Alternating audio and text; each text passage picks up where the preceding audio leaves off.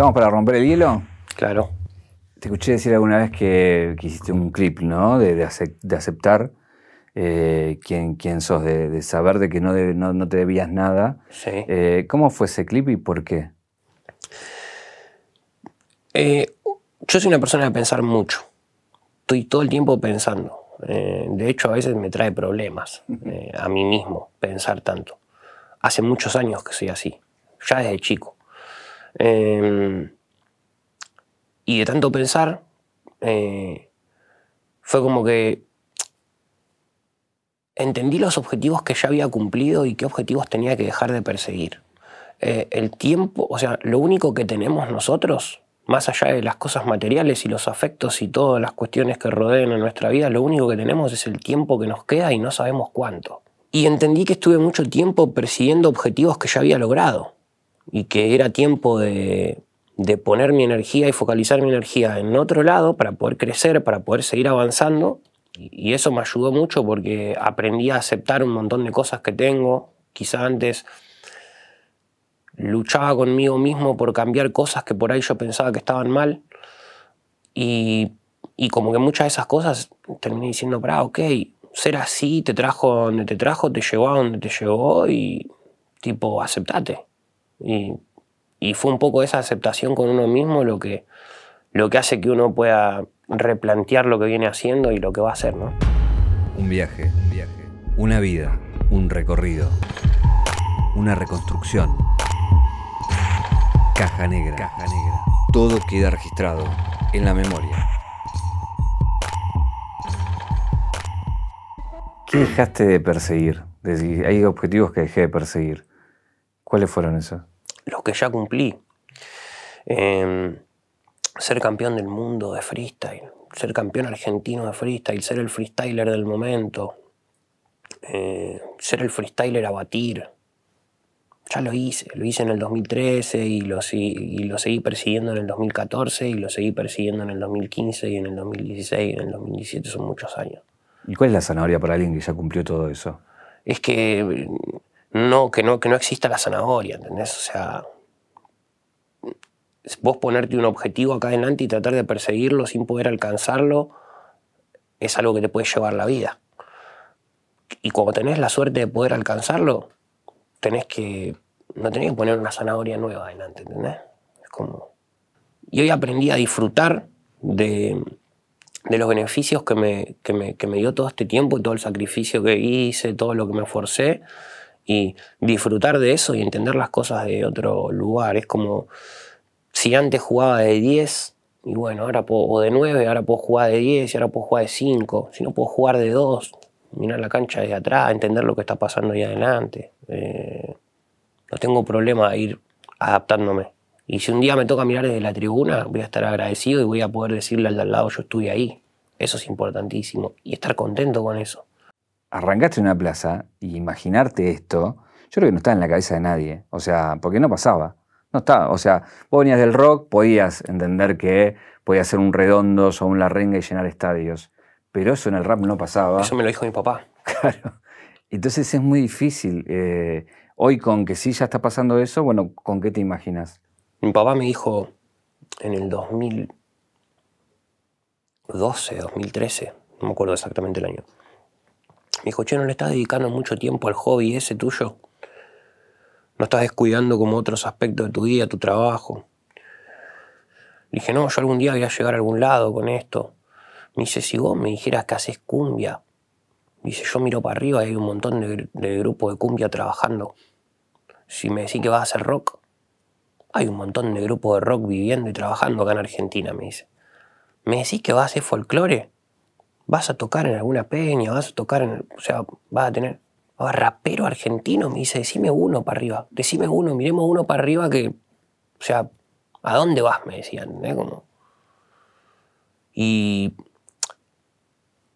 eso era como un paredón de realidad que no me ponía adelante, ¿entendés? ¿Qué dijiste? No, en ese momento yo le dije, yo creo que, que, esto va a crecer. Yo estoy convencido que esto va a crecer y creo que estoy haciendo cosas, yo y un montón de gente, Estamos haciendo cosas para que esto crezca y necesitamos un poco de suerte, un poco de, tiempo, eh, pero esto va a crecer. Yo lo veía, yo sabía que esto iba a crecer y, siempre lo sentí, pero tampoco me aferré a eso, porque amaba lo que hacía y amo lo que hago, entonces es como, si no llego a ningún lado, o sea, si lo máximo que consigo es conocer gente que esté en este mambo, joya. Eh, me quedarán algunos amigos para el resto de la vida. Y si ahí termina, le daré hasta que, hasta que el tiempo me lo permita. Pero, pero yo, por dentro mío, yo sabía que esto iba a crecer. Eso es muy genuino porque habla de que uno hace lo que ama, ¿no? Independientemente del éxito o el fracaso, hace y camina los, caminos que, que le son naturales, básicamente. Pero también hay una cuestión de que, a ver, hay una cuestión que tiene que ver con, no sé, fuiste campeón antes que nadie, en el momento que, que, todo arrancaba. Eso no, da una, sí da una retribución en cuanto a la cantidad de público, pero no a otras cosas que si, si fueras campeón hoy, seguramente, que lo puede ser tranquilamente, obviamente, pero tendrías un montón de otros laureles que en ese momento tenían que ver desde lo económico a, otro, a otros más, ¿no? Pero había una cosa ahí, porque digo, era el pibe que seguía remiciando, pero era campeón. Claro. Em, creo que es como que en ese momento, obviamente si, si trasladáramos todo, por ejemplo, todo lo que me pasó a mí, lo trasladamos cinco años más adelante, me hubiera dado muchísimo más, eh, me hubiera devuelto muchísimas más cosas. Pero también que haya sucedido en el año que sucedió y poder sostenerme eh, a lo largo del tiempo dentro de un circuito competitivo, dentro del circuito internacional competitivo, dentro del circuito nacional. Eh, haber podido sostenerme dentro del ámbito de, la movida del freestyle, eso tiene que ver mucho con la persona que uno es. Eh, el personaje, el freestyler, el rapero, el que sube al escenario, hace su trabajo y termina cuando entregas el micrófono y, y se cierra la cortina o se apagan las cámaras. Y lo que somos como personas eh, te lleva a que puedas seguir instalado en un, en un circuito, en un lugar, o la propia sociedad te mueve, la propia, el propio círculo, la propia gente te mueve y te, te corre a un costado y te quedas a un costado. Pasa en cualquier ámbito de la vida, en cualquier trabajo, en cualquier oficina, en cualquier, en cualquier ámbito. Yo no manipulé ni cambié mi forma de ser para poder estar durante un montón de tiempo en el circuito. Yo siempre fui quien soy desde el día uno he cometido un montón de errores, em, los he sabido ver, algunos por ahí todavía no los vi, em, pero creo que siempre actué de buena fe, siempre actué, viste, con, con esto de... Yo nunca, nunca quise, no soy un chabón que nunca quiso agarrar a ningún pibe, ¿entendés?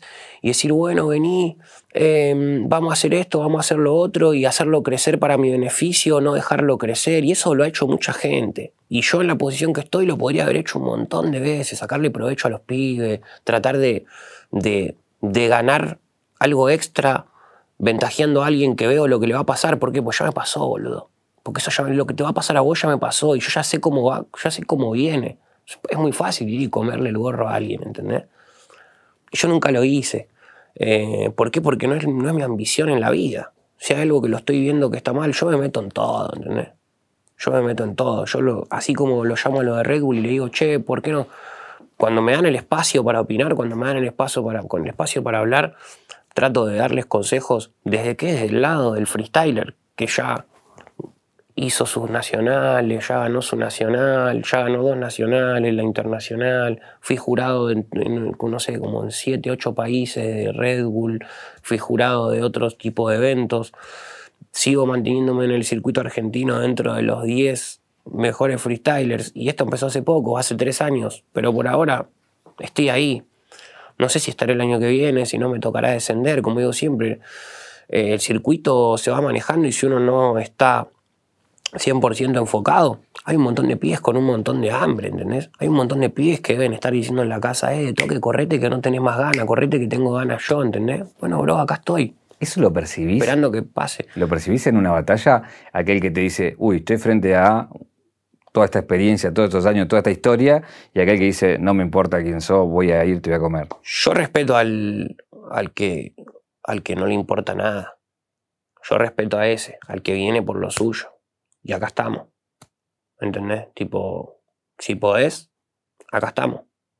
Eh, porque me ha pasado de, de, de enfrentarme a gente que yo decir, no me importa quién sea, bro. Yo vengo a buscar lo mío, ¿entendés? Entonces yo respeto a esa persona que, que, que viene a ganarse lo suyo. Hay formas, hay un montón de formas. ¿Con quién te pasó que dijiste, no me importa quién sos, voy por lo mío? Me pasó muchas veces, no por ahí con la posición de tener que ir contra alguien con mucha más experiencia que yo, que yo, pero no sé, por ejemplo, una vez me tocó competir con Frescolate y él venía ya estando fuera del circuito hacía unos años y yo ya venía como mu- mucho más sólido, mucho más metido en el circuito y yo súper respeto al chabón, fue uno de los, una de las primeras personas a las que a las que yo me acerqué cuando conocí todo este mundo, ¿entendés? Y, pero como estábamos ahí, yo dije, por todo, por más que te respete un montón, ¿entendés? Yo acá vengo a hacer lo mío, bro. Y después me ha pasado muchas veces de estar lejos, solo, eh, muy lejos, muy solo, y, antes de salir a competir, mirarme en un espejo y, y decir, estamos acá, vinimos a hacer lo que vinimos a hacer y, y costó mucho llegar acá. ¿En quién, ¿En quién viste eso del otro lado? Vos, el de la experiencia y el pibe que venía te enfrentaba y te reconociste. Oh, eso lo vi un montón de veces. Lo vi un montón de veces. La primera vez que competí con Woz, yo no sabía ni quién era. Yo fui al primer quinto escalón, la primera final del quinto escalón que me invitaron. Y yo dije, me va a tocar con Eco, me va a tocar con Duki, con Liquila. Los tenía, los tenía vistos. No los, no es que los super. Al que más tenía creo que era Dam en ese momento. Porque Dam había hecho muchas cosas virales.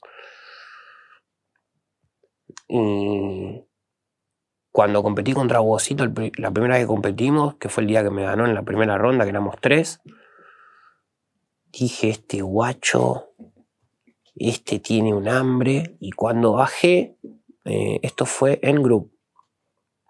No sé si conoces Group, tiene unos camarines abajo. Cuando bajo lo veo sentado así como medio, viste, medio en una, rascándose la cabeza, así como acomodándose el pelo, sentado mirando por un costado. Y yo ya me iba, ¿entendés? Yo perdí, arreglé mis cosas y no, no me quedaba a ver los eventos. Ni...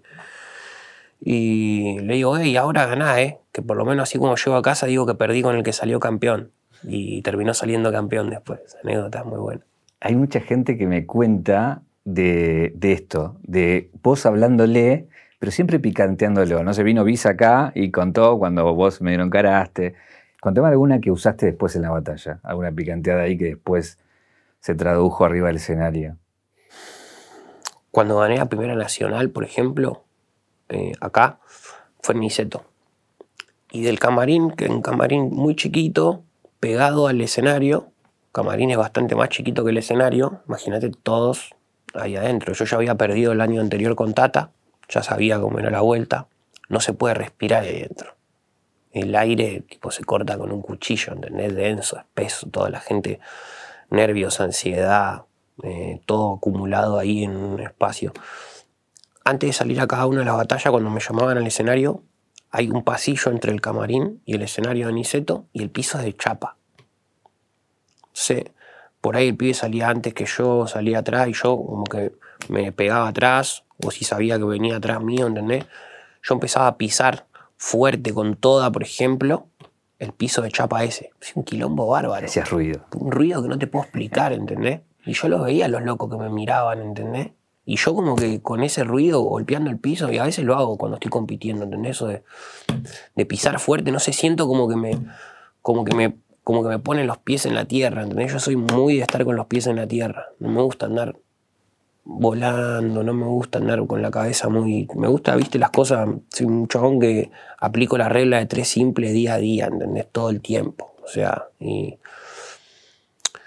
Y nada, es por ejemplo ese tipo de cosas a veces. eh, y después, no sé, los pibes me joden siempre, todos. Todos los pibes me joden con que yo llego a los eventos diciendo, no, hoy pierdo en primera ronda y me voy, hoy pierdo en primera ronda y me voy. Y ahora cuando voy a un evento digo, nada, amigo, ya no le puedo ganar a nadie, ya estoy en otra. Y dice, dale, dale, que esa la venimos escuchando hace un montón de años, no le crean, no le crean. Con Marquitos, jodíamos con MKS el otro día.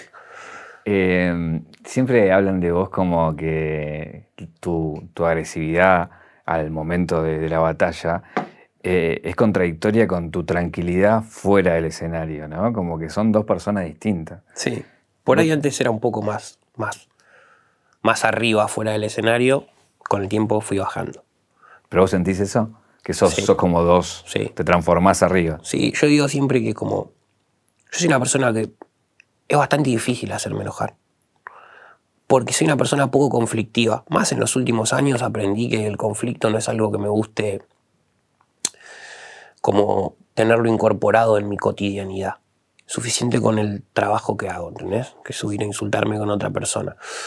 Em, pero yo digo siempre que de toque es como llevar a Gastón a un límite.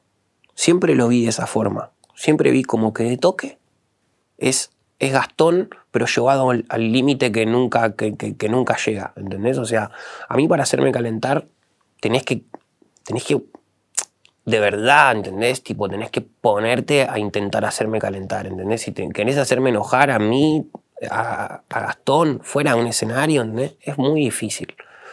Hago mucha catarsis en el escenario. Eh, hay gente que agarra una bolsa y le empieza a pegar a una bolsa, hay gente que entrena boxeo y se caga trompadas, ¿entendés? Hay diferentes maneras de, como de liberar.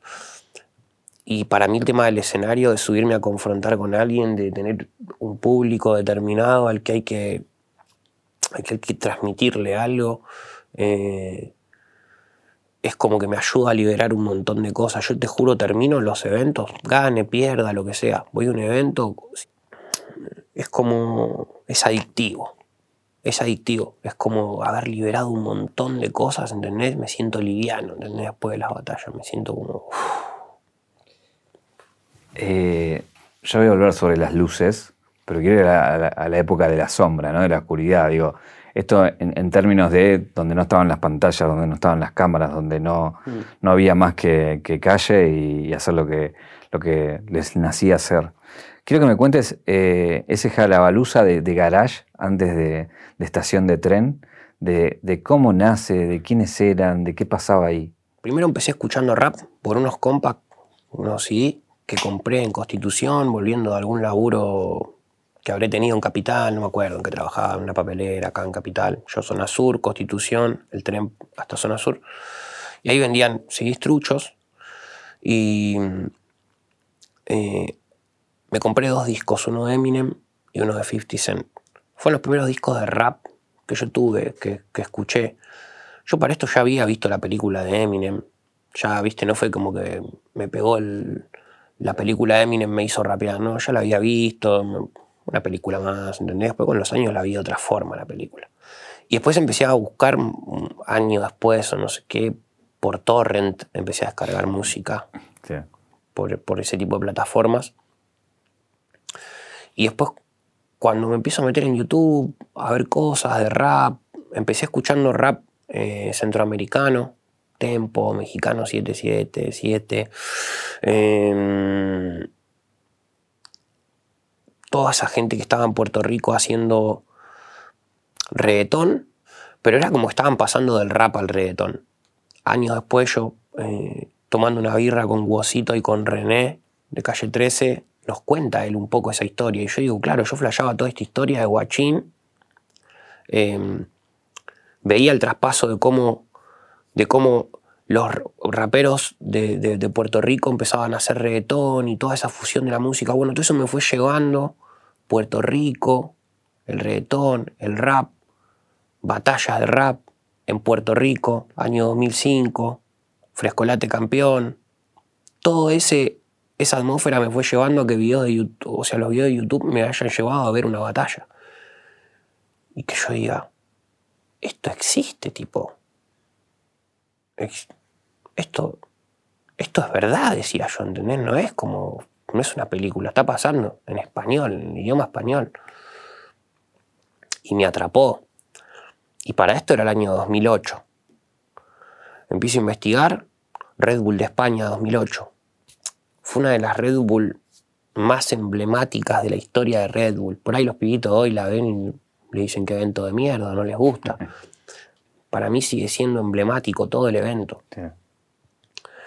Piezas en un nivel increíble, gente con mucho estilo, el Síntoma, eh, Haloner, eh, había, había rap en esas batallas, mucho rap. Bueno, eh, empiezo a ver todo lo que era el circuito de Red Bull, todo lo que eran las batallas, empezar a investigar un poco qué pasaba en Argentina. Eh, y me doy cuenta que, automáticamente me doy cuenta que el mundo del mundillo era, era microscópico, que no existía, ¿entendés? Que, no, que era muy chiquito, había muy, poca movida. Y me empiezo a meter.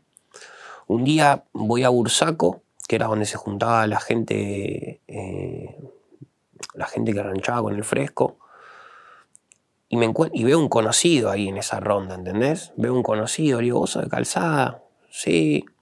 Yo había sido compañero de colegio del hermano, un pibe que estaba ahí. Nos empezamos a juntar. Mi primo rapea, tengo otro primo que es DJ, tengo un primo que está empezando a grafitear. Nos empezamos a juntar con los pibes ahí en el barrio, juntábamos en una plaza.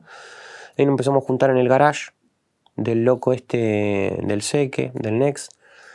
Nos empezamos a juntar en el garaje de la casa de él y empezaron a venir unos pibes de Claypole, de Don Orione, el barrio de Don Orione, el barrio de Claypole, y pibes de Varela. Los pibes de Varela eran, em, eran los pibes de la, de, la, de la UZL, creo que llamaban en ese momento, T-Crans, eh, el Cone, el Rams, pibes que se juntaban en Varela. Y los pibes de estudiantes del asfalto, que se juntaban en Don Orione. Eh, el Dreu, que fue host de, del Jala, el Dus, eh, andaba ahí también el Doser, el hermano del Doser, el hermano más grande del Doser, el Pachi. Bueno, éramos un par de cuerpos. nos juntábamos ahí en ese garage. Un día los padres dijeron, che, el garage, ya está, ¿entendés? Ya cuando éramos 20 dijeron, basta. Donde nos juntamos, y bueno, vamos a Claypole, que queda en el medio. Calzada, Varela, Claypole estaba medio en el medio, agarramos, había como una, una arboleda ahí al costado, viste, no jodía a nadie. Nos empezamos a juntar ahí. Y uno llevó una cámara. Y lo que hicimos nosotros fue darle formato de competencia. O sea, como, bueno, vamos a hacer como, como hacen en las competencias, ¿entendés? Tipo octavos, cuartos, semis, todos nos anotamos y al principio los mismos competíamos, éramos jurados, pero filmábamos los videos, eh, los pibes de primera mancha, y subíamos los videos con, en orden, octavos, fulanito contra fulanito. Entonces la gente que empezaba a ver eso ya se comía la movie de primera ronda, segunda ronda, tercera ronda, ¿entendés? Y cuando empezamos a subir los primeros videos a YouTube, lo que empezó a pasar es que empezamos a armar unos flyercitos para estar en contacto entre nosotros, ¿entendés? Alguien tiró un flyercito porque veían 30 personas para estar en contacto nosotros, que sepamos cuándo nos vamos a juntar, para que no se corte. Y cada vez empezó a venir más gente, más gente, más gente, más gente, más gente, más gente, y nos empezamos a enterar que había eventos parecidos que habían visto el Jalabaluza. Jalabaluza en principio se llamaba Encuentro Underground. Eh, después se llamó Jalabaluza Encuentro Underground. Y después se llamó Jalabaluza Movimiento Underground. Le pusimos ya el último nombre que fue Jalabaluza Movimiento Underground fue cuando nos dimos cuenta que estaba generando un movimiento, que estaba pasando en otras provincias, en otras ciudades, en otros países, que nos mandaban mensajes y nos decían, che, estamos haciendo esto que ustedes están haciendo allá, lo empezamos a hacer acá y ya somos 20. O sea, ¿es el germen de todo para vos? ¿De, todo lo que conocemos hoy por cómo lo conocemos? Y creo que el Jalabaluza, si le preguntas a Lizzie, por ejemplo, que, que es el, que armó creo que el, quinto escalón, él y Mufasa, Elisi cuenta siempre que ellos empezaron a juntar en Capital porque no lo dejaban ir hasta zona sur, ir a Claypole era complicado, a nosotros nos limitó eso, y casi siempre Capital, entre comillas, suele ser más seguro, suele ser más ordenado que, que la periferia. Y entonces llegar a Claypole era un tema. ¿Y nunca te dio ganas de volver a hacerlo? Sí, sí, lo pensé un montón de veces, pero creo que no soy yo el que tiene que, que, ponerse a hacerlo. Creo que, es un espacio que, seguramente va a haber gente como con tiempo, con energía, con la cabeza y con, la ambición de querer generar algo. A mí me encantaría ser parte de un nuevo Jalabaluza, por ejemplo. Pero digamos, uno nuevo no sería en ese lugar. Estamos hablando de algo mucho más grande hoy. Sí, pasa por una cuestión de, por una cuestión de, ¿cómo se dice?, de, mística. Se pensó en mover al Jalabaluza un montón de veces y para no perder la mística no se lo movió y preferimos que desapareciera a que perdiera la mística. ¿Entendés? Preferimos que, que, llegar hasta ahí eh, para no perder eh, la historia, para no perder como el, eh, lo que fue, ¿entendés? Porque fue algo, para mí fue increíble. yo creo que el Jalabalusa impulsó a que el quinto escalón se creara y el quinto escalón impulsó cosas muchísimo más grandes. Por eso creo que todo viene como de la mano y a su vez si le preguntás a alguien que está desde antes del Jala, te va a decir si vos no hubieras ido a lo de Frescolate a juntarte, seguramente si no hubiera ido a lo de Frescolate y no hubiera, me hubiera visto con el Seque, no hubiéramos hecho el Jalabalusa. En, en ese paralelo, eh, me interesa más hablar de Gastón, digo, ¿no? De Gastón que, que laburaba en un súper y, y decide mandar toda la mierda para poder comprarse un auto y seguir rapeando. Sí. ¿Cómo fue eso? Fue una locura. Por la gente de Carrefour en esa época. Estuve cinco años, habré trabajado real un año y medio. Me pasaba un parte de enfermo y como era un chabón copado, me llevaba bien con la gente, no me echaban, ¿entendés? No me echaban. Y tipo, mi viejo me decía, eso es un caradura, no trabajas nunca, me decía, siempre te lastimaste algo, no sé qué, siempre una... te van a echar, me decía, y bueno, decía yo, me, me echarán, pero no, no fui nunca. Y yo para poder seguir creciendo tenía que ir a competencias, tenía que ir a... Yo en ese momento también había sacado un disco, año 2013, eh, había sacado un disco y como que necesitaba ese tiempo para, para, poder, para poder viajar, para poder eh, llevar lo que yo hacía a otros lados. Entonces agarré y lo primero que pensé fue tipo, bueno, estos me echan, agarro la plata con la que me echan, me compro un auto, me pongo a trabajar con el auto, tipo de remis, de taxi, en otros lados lo conocen como, como taxi, porque el remis es medio argentino. Me pongo a trabajar de remis, de chofer, como Uber hoy en día, algo parecido. Eh, y cuando me sale algún viaje se me rompió el auto. El auto es mío, ¿entendés? No tengo un, no tengo un, como, no es que trabajo para el auto de otro, sino que como el auto es mío, llamo por teléfono, se me rompió el auto, el auto se rompe, ¿entendés? O sea, la excusa perfecta, dejo el auto guardado y me voy de viaje. Los chabones de la agencia, y si me echan de esa agencia, me voy a otra, ya fue, ¿entendés? el auto es mío, la herramienta de trabajo la tenía yo. Pero eso implicaba. Eh, yo tenía una, nena eh, chiquita, o sea, tengo, tengo, una hija, ¿no? En ese momento era muy chiquita y, yo pensaba en ella también y decía.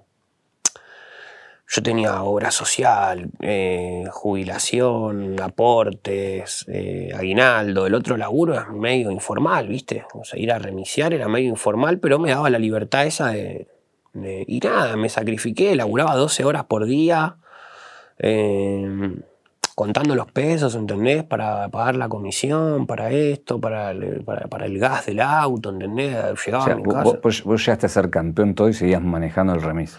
Sí, después de ser campeón internacional. Sí, se lo dije una vez a.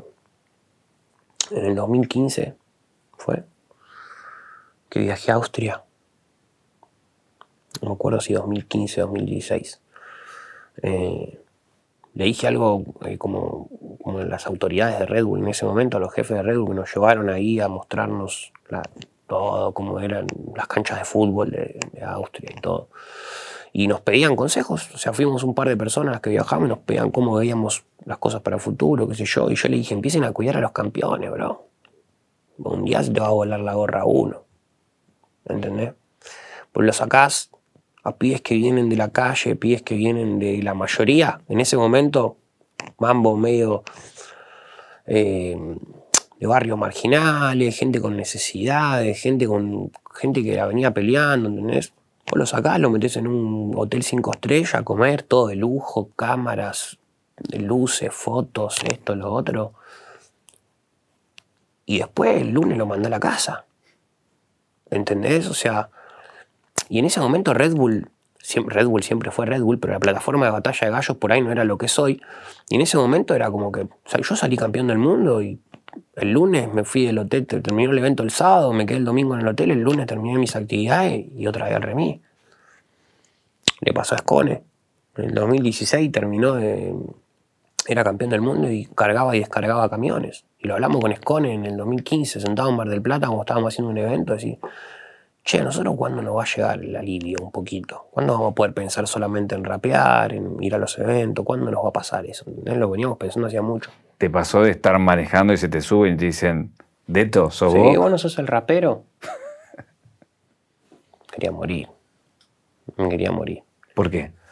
Y porque me daba una bocha de impotencia. Porque yo sabía que no. O sea, no porque, o sea, como hablo siempre, hoy si tuviera que volver a manejar un remis, no se me cae ni una uña, ¿entendés? O sea, todo bien. Eh, ni tendría problema de trabajar en un remis. Pero yo sentía que en ese momento yo no tenía que estar trabajando con un remis, ¿entendés? Yo vi el estadio Malvinas lleno, lleno de gente, lleno, lleno, todos los celulares filmando, 5.000 personas en ese momento era una locura, ¿entendés? Y yo el lunes cuando estaba haciendo los viajes de 30 pesos decía, ¿qué onda, bro? ¿Qué estoy haciendo mal, bro? ¿Por qué la regla de tres simple no, no, no te, puedo, no, te puedo, no te puedo explicar la cantidad de cosas que pensaba 12 horas por día arriba del auto, ahí pum, pum, pum. la Después de haber sido campeón internacional, tipo, no, no sé la cantidad de cosas que pensaba. ¿Y cuándo cambió? Cambió un verano. Verano del 2016, o sea, el verano que, de- del 2015 al 2016. Yo tengo la batalla con Arcano en 2015. Eh, yo ya venía con tocando con mi disco, yendo a hacer eventos. Hicimos de todo, ¿viste? Iba a ser eh, batalla de exhibición a cualquier provincia, a cualquier lugar, ¿entendés?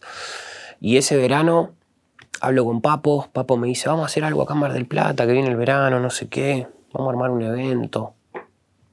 Organizamos un evento en, en un bar que se llamaba Liverpool, entraban 300 personas. Sacamos un flyer y lo agotamos a la, a la, a la semana, por ejemplo, ¿no? Sacamos el flyer 15 días antes del evento y a la semana habíamos agotado las entradas y los meet and greet. Eso del meet and greet, medio que lo inventamos con Papo nosotros saca una moneda más. En ese momento era fuertísimo.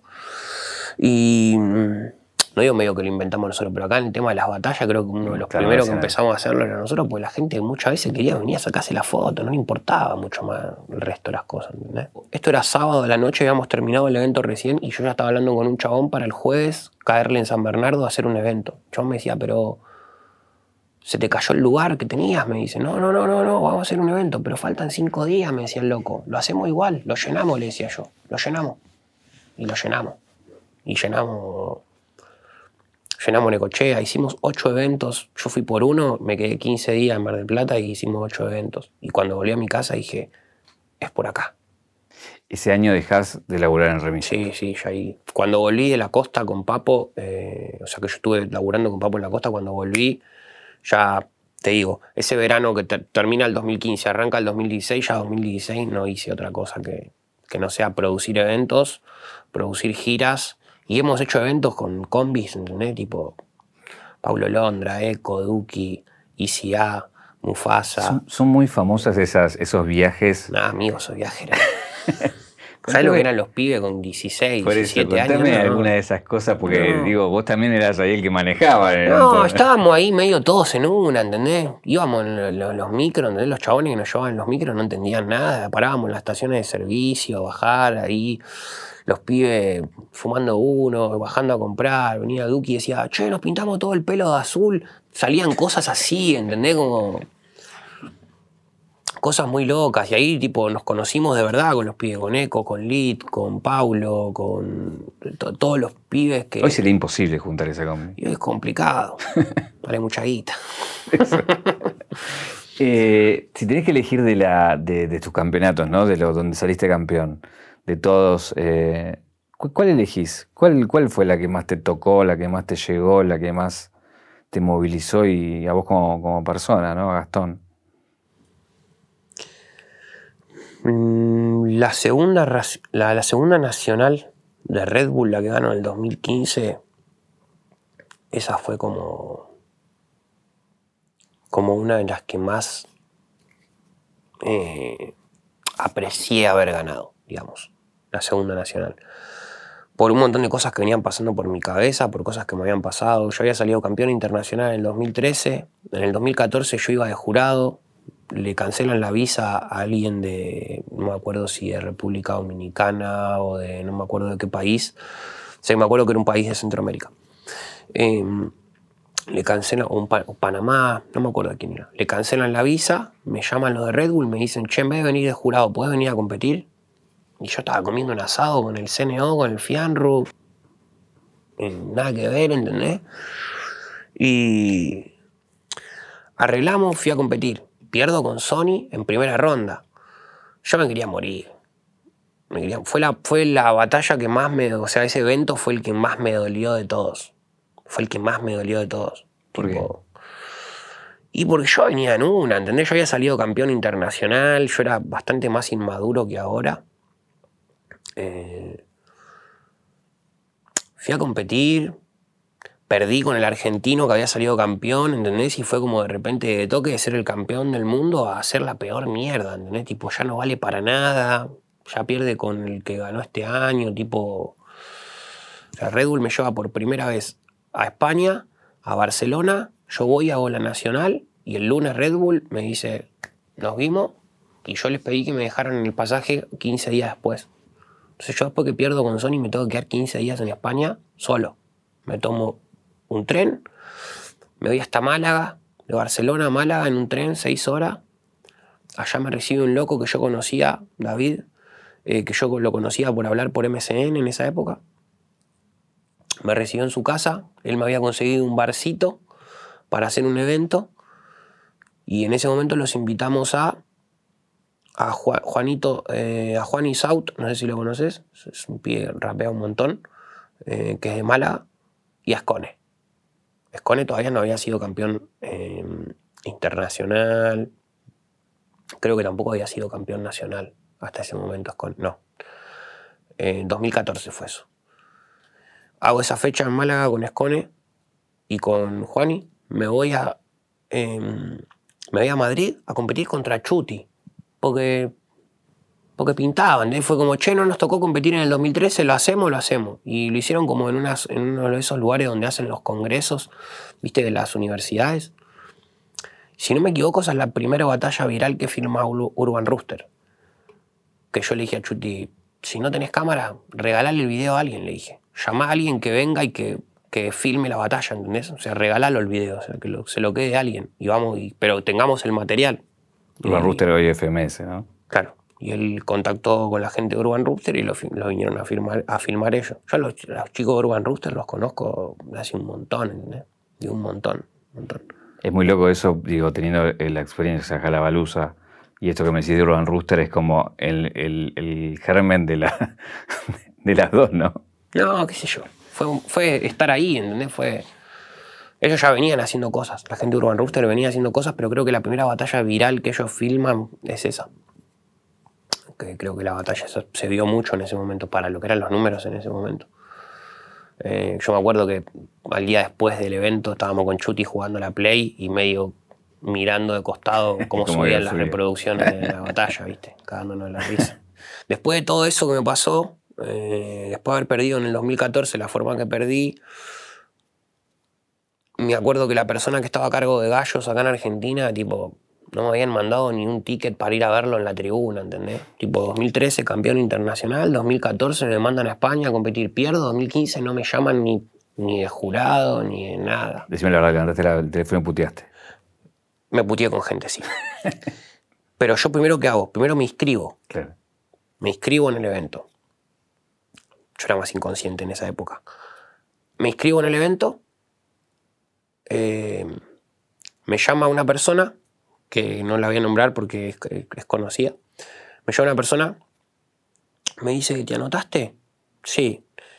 Le digo, pero me anoté la bronca que tengo, le digo. Porque ni me llamaron este año, le digo. Yo enojado. Había, en ese año Red Bull había cambio de gente, había entrado otra gente a trabajar, eh, ah, todo estaba cambiando y, y como que, tipo, en ese momento nadie dijo, vamos a llamarlo de toque, porque estaban en otra, estaban armando un evento, no sé qué, y pues yo me lo tomé re personal, ¿entendés? Eh, uno cuando es por ahí más joven y no conoce bien cómo, cómo se maneja todo ese tipo de cosas, uno se pone más irracional y piensa en uno solamente, bueno. Entonces con esta persona que me llama, digo, "No, ahora vas a ver cuando vaya para allá la repudro, digo, corta, me anoté para ir a pudrirla. Yo la iba a ir a pudrir, ¿entendés? La iba a ir a pudrir a otro nivel. Y ahí me llaman automáticamente. Esta persona con la que yo hablo, se ve que habla con alguien de Red Bull, y dice, che, este loco va a ir a pudrir, ¿entendés? O sea, se anotó para ir a pudrirla. Y me llaman y no, no nos dimos cuenta, no sé qué. Empezamos a hablar y bueno, empezamos a tener como una relación eh, más cercana con Red Bull.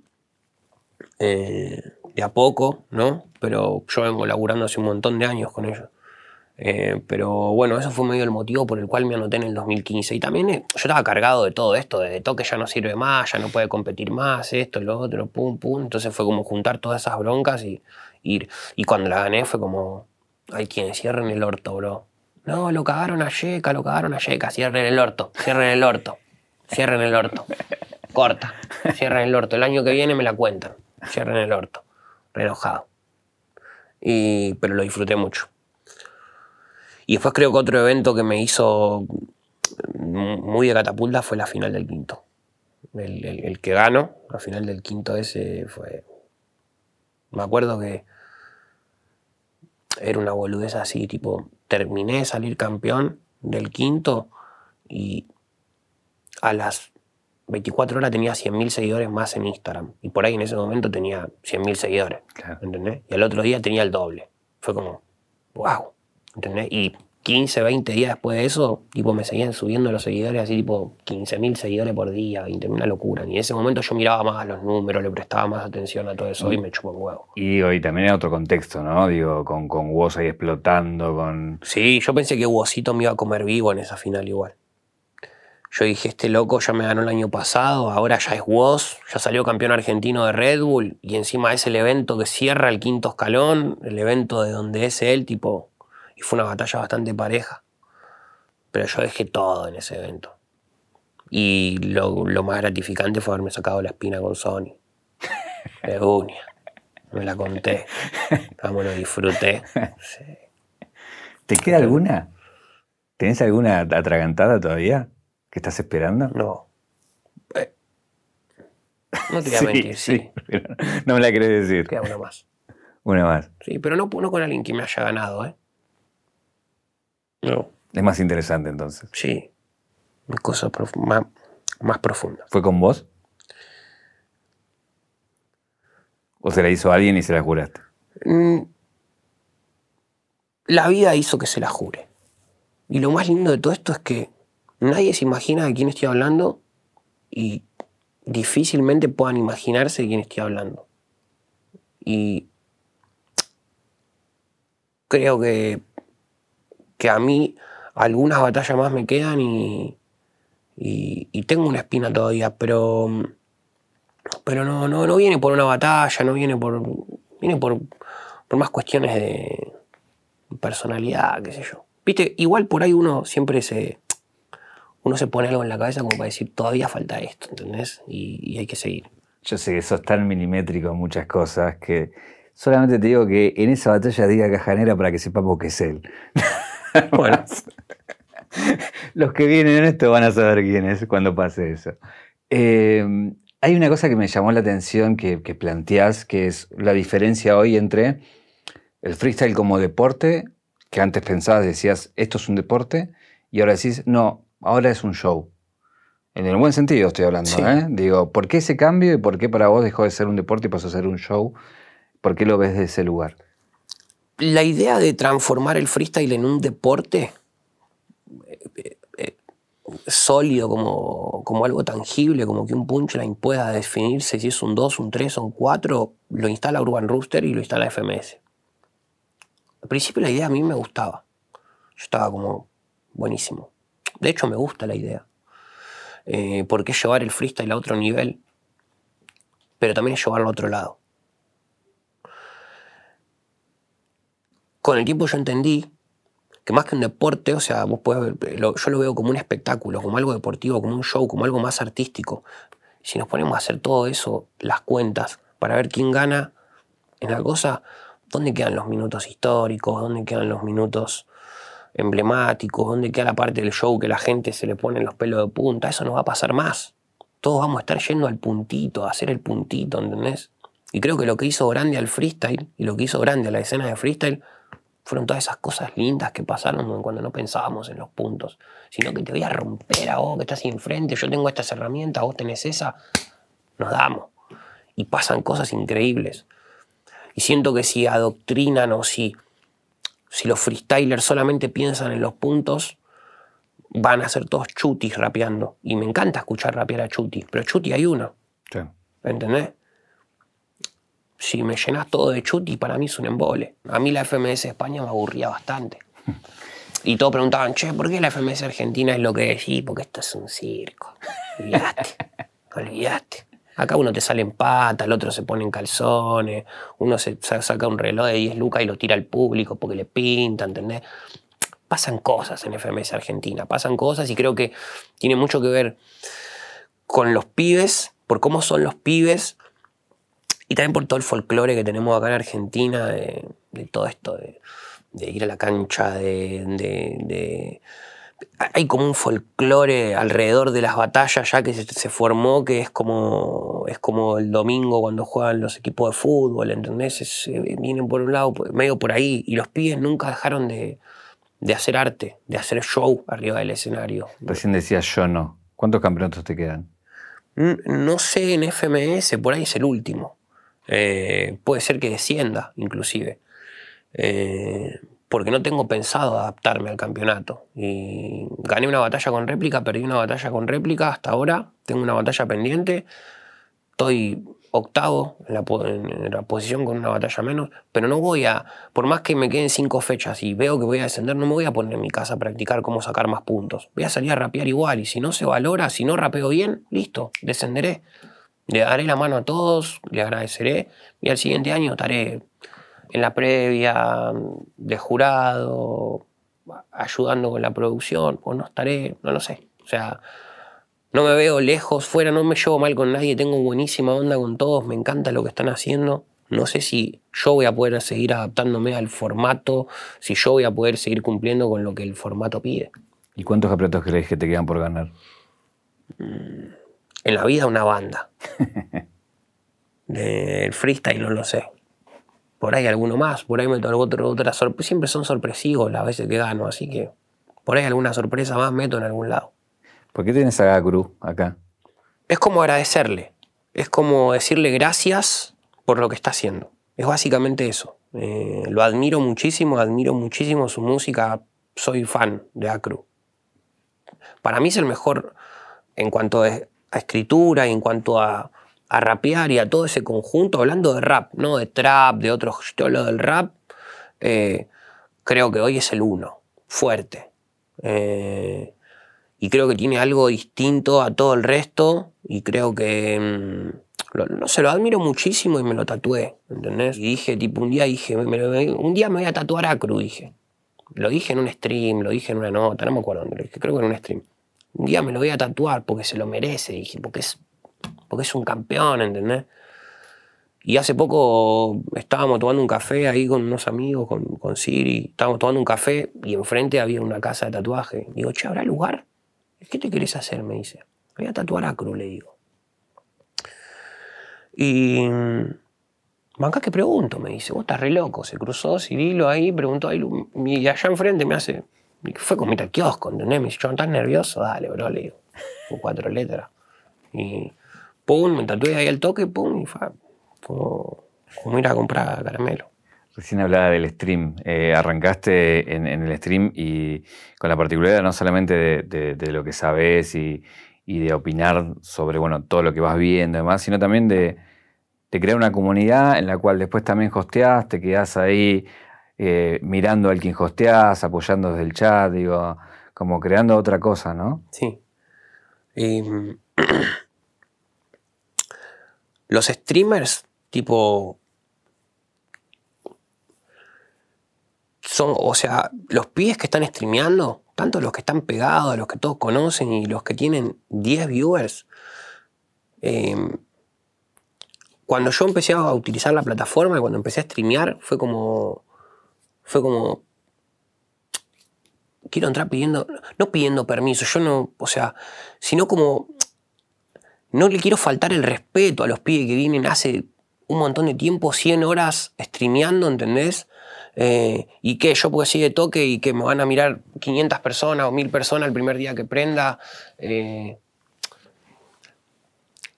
no o sea, siempre quise como, como entrar con mucho respeto. Lo hablé con gente que está metida en el mambo del stream, con gente que está metida hace un montón de tiempo, y fue tipo, yo no quiero venir acá para que haya gente que deje de ver a otro para verme a mí, ¿entendés? O sea, quiero tratar de hacer un propio espacio con, un con mi propio mambo y yo estoy streameando, no miro, no miro cuánta gente hay conectada.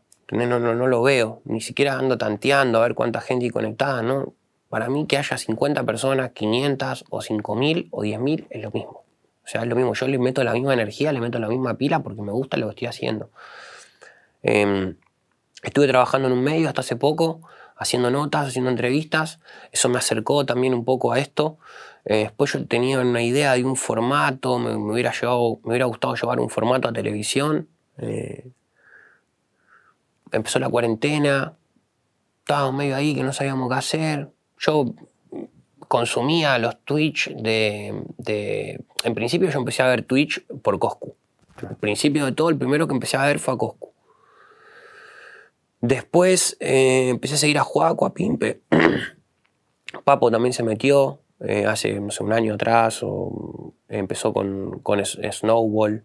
Eh, y ya desde esa época que él empezó, lo empecé a seguir, me encantaba el contenido que hacía todo el día, estoy hablando de batallas, esto, lo otro, súper piola. y después empecé a como a navegar, ¿entendés? A ver qué había, a ver qué había. Y y nada, siempre lo hice con mucho respeto hacia los pibes que vienen streameando hace un montón de años, un montón de horas de su vida ahí adelante, ¿entendés? Y, es como que mm, con mucho respeto, ¿entendés? Tratando de hacer mi propio espacio con, con mis propios gustos y no... O sea, no quiero hacer todo lo que te imponen que hagas para, tener, para medir bien. ¿Entendés? No quiero. No quiero. A mí el, eh, el Among Us no me gusta, bro. No me gusta. O sea, no. Y para mí el Among Us épico de hoy es el Among Us épico de mañana y el de pasado y el de pasado, por más que. Para mí el Among Us es un juego, está buenísimo. Sí. Jugás un partido, dos. Si pretenden que esté ocho horas jugando el Among Us, imposible. No hay chance, ¿entendés? no va a pasar. Y yo sé que si yo estuviera jugando a la Among con Ibai, con Papo, con este, con el otro, con el otro, y sí, yo me iría muchísimo más y me miraría muchísima más gente y ganaría más plata. No me interesa.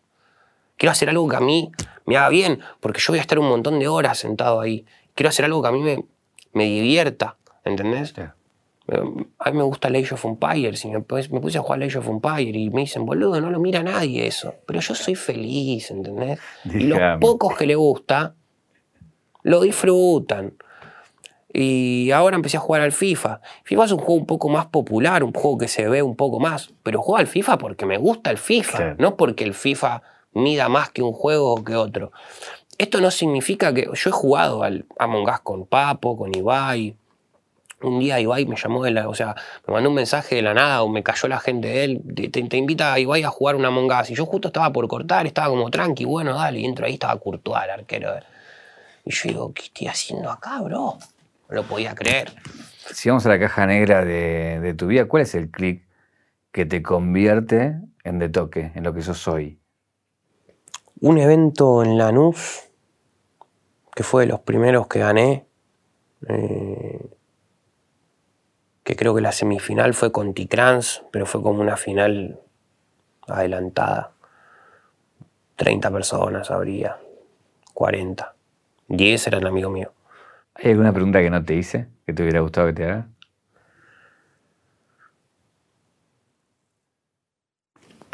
La verdad que no, o sea, creo que no, no, no, no, se me ocurre una pregunta así que ir uh, ¿por qué no me pregunto esto? Tendría como que pensarlo mucho, ¿no? Como, ¿qué me hubiera gustado que me pregunte? Pero, eh, no, me siento muy cómodo, eh, muy tranqui, eh, creo que el espacio está buenísimo, las entrevistas me encantan con lo que hacen y no sé, espero que esta salga dentro de todo, dentro de todo atractiva para la gente. Bueno, muchas gracias. Un gusto.